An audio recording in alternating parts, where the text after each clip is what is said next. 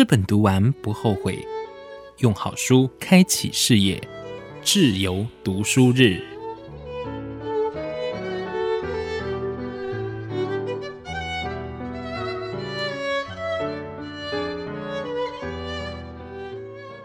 欢迎回来我们的节目现场，我是志源。今天呢，非常高兴，节目当中呢，志源邀请到了由远流出版的《那些努力的事就该成为故事》的作者林玉胜，玉胜又再度来到节目当中。玉胜您好，各位听众朋友，大家好，我是《那些努力的事就该成为故事》的作者林玉胜。今天呢，我们邀请到了玉胜要来跟我们分享。其实之前呢，我们有分享了两个不同的章节。今天呢，要分享的主题是什么呢？今天要分享是非广告的宣传信哦，写给不被看见的你，写给不被看见的你呢，其实听起来就有点哀伤哎。真的，真的有点像是职场中的怀才不遇 那种感觉，嗯，好像在这一个。职场当中，或者是团体当中的小透明。对啊，我觉得很少人在职场中会觉得自己遇到伯乐吧？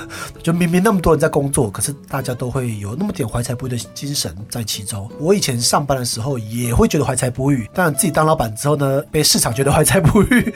后来发现这个心情是蛮正常的，就是我们总是觉得别人会有点误会自己，然后自己真实的应该要更好一些，但更多时候可能是我们自己误会自己。今天呢，我们要分享了两封信哦。其实第一封信呢，就是羡慕自己，你才是你哦。我觉得为什么我想要选这一封信的原因呢，就是在我们的生活当中啊，可能因为大环境的关系哦，并不是那么理想，你就开始怀疑你自己，觉得我好像哪里做得不够，我觉得好像还可以再加强什么，所以让你自己觉得永远都在一种好像这个世界人都负你一样。对对对，这封信那时候写的时候，也是自己蛮喜欢推广的一个理念，好，可能他。我觉得也蛮难被大家理解的，因为这个理念来自于是我自己很喜欢看我过去的文章，我大学写的文章就开始在网络上写东西的，所以我的文章都有留下来。那我自己回去看的时候，觉得哇，这个写得很好。然后脸书也几十年了嘛，所以我们都可以看到很久以前的回顾啊等等，所以有时候就会划自己过去的内容，就觉得哇，好羡慕这个人啊，以前的生活、以前的故事、以前的内容，就觉得嗯，以前过得蛮好的。虽然现在也不是。是过太差，但是我会蛮羡慕过去的自己的。后来我就在想，如果我从外人的角度来看待我的人生的话，是不是别人也会羡慕我呢？诶，我觉得这个就会是蛮好的一个人生的做法。反过来说，如果今天我划另外一个人的脸书，然后看他脸书的生活，就觉得天哪，我好不想过得跟他一样哦。这种感觉的时候，就觉得当事人是不是就要想说，嗯，我是不是真的过得很差？在社群上报喜不报忧，我觉得是蛮常态的。可更重要的是，我们应该过一个连自己都会想要羡慕自己的生活。这是在那封信写的时候的一个背景，虽然后来会大家会觉得说，可是这样子不会变成是说，呃，好像就是假掰呀，我都假装自己很开心等等之类的那种感觉。但自己开不开心自己知道，而重点是我们真实自己，我没有很羡慕现在生活。我现在有老婆小孩，有工作有事业，有很好的伙伴，其实是蛮值得羡慕的啊。但如果我们只看那些不好的事情的时候，我们就觉得人生永远都过那么差了。之前有一段时间，大家会讨论说社群焦虑哦，对，没错。就在社群上面，你看到大家都分享啊，去哪里吃了下午茶，去哪一个国家玩，去哪里哪里哪里过了什么样的日子。真的，就是我们很常羡慕别人，嗯，所以这封信回过头来是我们应该羡慕我们自己。其实我们自己也过得很好，只是你总是看着自己不好的地方，因为自己的不好只有自己知道，所以你就自己看着它。可自己的好也只有你知道啊，所以你应该连自己的好一起看进去，看着自己的工作、自己的生活等等之类的，每天有一些有乐趣的事情，你自己都羡慕自己的话，那你就会越往好的方向前进的。在这一封信当中啊，其实玉生有写到，生活中有那么多的精彩，所以要好好过日子哦。真的会让我回去看我自己的脸书，诶，有时候他跳出来某某年的这一天，我就发现，诶，我在国外耶，对，我正在抱无尾熊，多棒！我正在看风景。可是现在呢，我在哪里？我在工作。对啊，所以我就只要每个人看当下，都会觉得我现在过得很差。可是你马回去看一下自己过去的时候，都觉得哎，以前好像过得都蛮好的。同样的角度，我们再过五年之后再看现在，也会觉得现在过得不错啊。对，所以时时刻刻活在当下，就是看着当下好的东西，而不要一直去羡慕当下别人的东西。你可以就羡慕自己的当下。我们在现在这个时候，哎，我们是在很好的聊天，我们在过很好的事情的时候。我们就不用一直去羡慕别人，也减少一点社群焦虑。很多时候，我们在羡慕别人的同时啊，其实别人也在羡慕我们。真的，因为每一个角色他所烦恼跟忧虑的方向是不大一样的。没错，这些角度来说都是自己去决定的。而我把它写在脸书上记录下来的时候呢，我就会看见那些好的地方。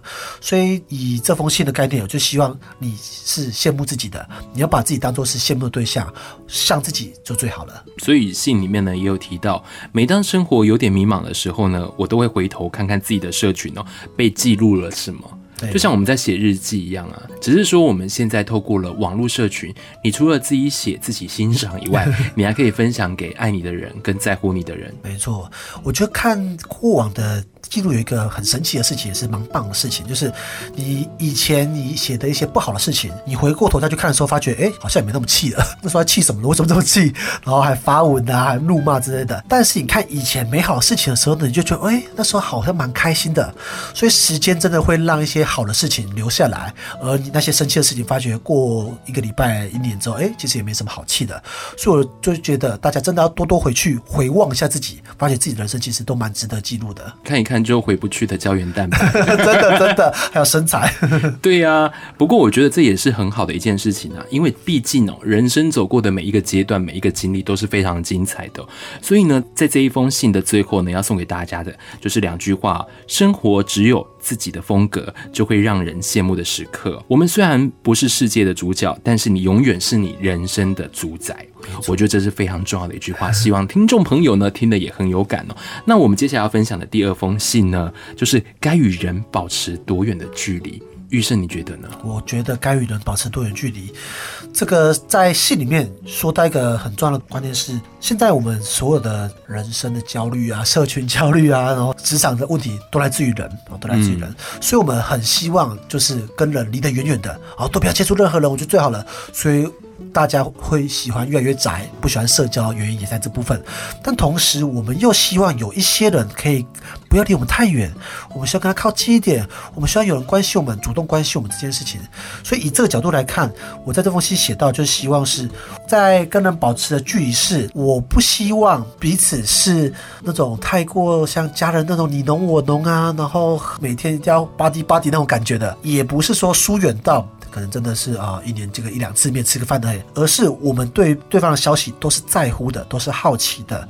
当对方愿意分享的时候呢，我们都在。同样的时候也是一样，我们自己想分享的时候呢，身边有人可以分享。可是当我们今天想要自己努力的时候呢，我们也能够得到独处的时间，而不用一直被人家关心东关心西的。这是我认为一个最好的距离。我觉得啊，像书里面有提到，不要太靠近别人哦。可是更重要的一件事就是不要去探别人的隐私。我觉得这个是越界的问题。没错，所以隐私这件事情就是我说，哎，我今天没有想说的事情，那就不要被我说。不论他是感情、生活、心情等等之类的，但是我们永远可以去关心别人想不想说。今天我们就好像。以大家最常见到的男女朋友，我们不一定要是说，哎，你有没有男女朋友这种问题，但是我们会问他说，哎，你最近感情生活还好吗？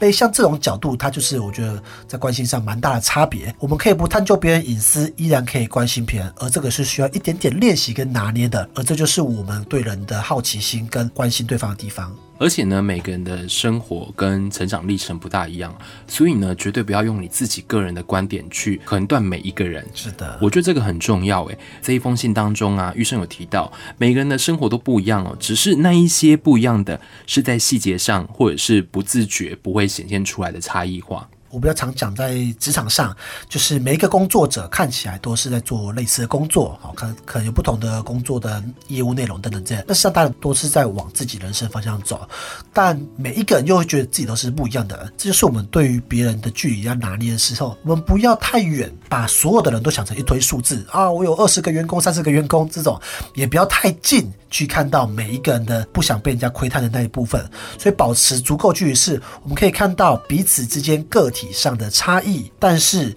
又不会是把他们都视为同一类人的贴标签。我觉得这就是很重要的一个距离的拿捏。我们讲到这个距离呢，其实是心的距离，跟人与人相处最适合、最舒服的距离哦，而不是说像保护力那一种 强制规定的距离。对，那个就真的要保持距离的。对，所以我们讲到这个距离，其实是人相处之间的关系。那在生活当中啊，我们也会想要去亲近某一个人，可是我觉得在亲近的过程当中啊，你要先找到这个人最舒服的方式，而不要造成别人的困扰。嗯，没错。因为如果你造成困扰了，反而会成反效果。对。这个角度，我以前在跟父母聊天的时候呢，是深有所感的。以前呢，我常常会觉得说，跟父母聊天，应该大家都会这样吧，就是跟父母聊天好像有一点距离，对。可是，在更小的时候，明明就不会啊，对不对？明明、就是嗯、就什么都可以讲。对啊，我们跟父母什么都可以讲，等等等。但为什么长大了之后呢，却变成这样呢？后来长大后，我终于认知到这个差别在哪边的。在小的时候呢，是父母兼容我们，就是父母在包容我们，我们讲任何话，他们都会尽量包容。可是长大之后呢，我们却没有学习如何跟父母这种个性的人的沟通方式。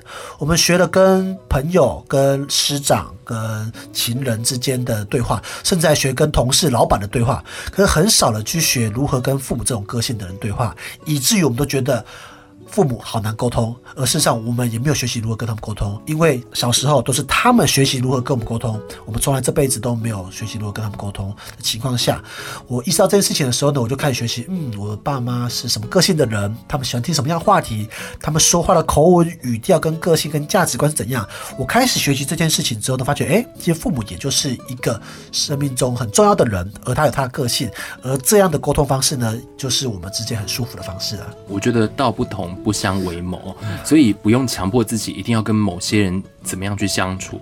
但是呢，保持自己的节奏，不论是哪一种场合，都可以做到既来之则安之哦。那不论是哪一种拒绝，都不会觉得不好意思哦。如果这样做之后呢，其实人与人之间的距离呢，那就是最好的一个度，也是最好的一个距离了。对，既来之则安之，是我在面对很多不同的呃，像这个客户啊场合的时候呢，我。每次我一定会这样跟自己说，对，要进入到客户办公室的时候，有些办公室就是很严肃，比较庄严一点啊，有些办公室是很比较偏向杂乱一点的，或者整个环境上这样。但我就觉得，嗯，来这边就享受这边的一切。我认为这样的方式也有助于我去好好了解他们这些背后的精神跟等等的。这也是我跟拿捏的距离的方式之一。所以以现在来说，很多人会在一个环境中就抱怨一个环境，就是啊，我不想在这边啊，就很想逃离这个环境。我觉得要逃离的反而是自己这样子去看待，我们只想要在自己的舒适环境，而不是把每个环境都变舒适。嗯，所以啊，我们要找到自己最适合的方式，与人保持最适当的距离哦。那今天非常高兴邀请到了玉胜来跟我们做分享，谢谢玉胜，谢谢，谢谢。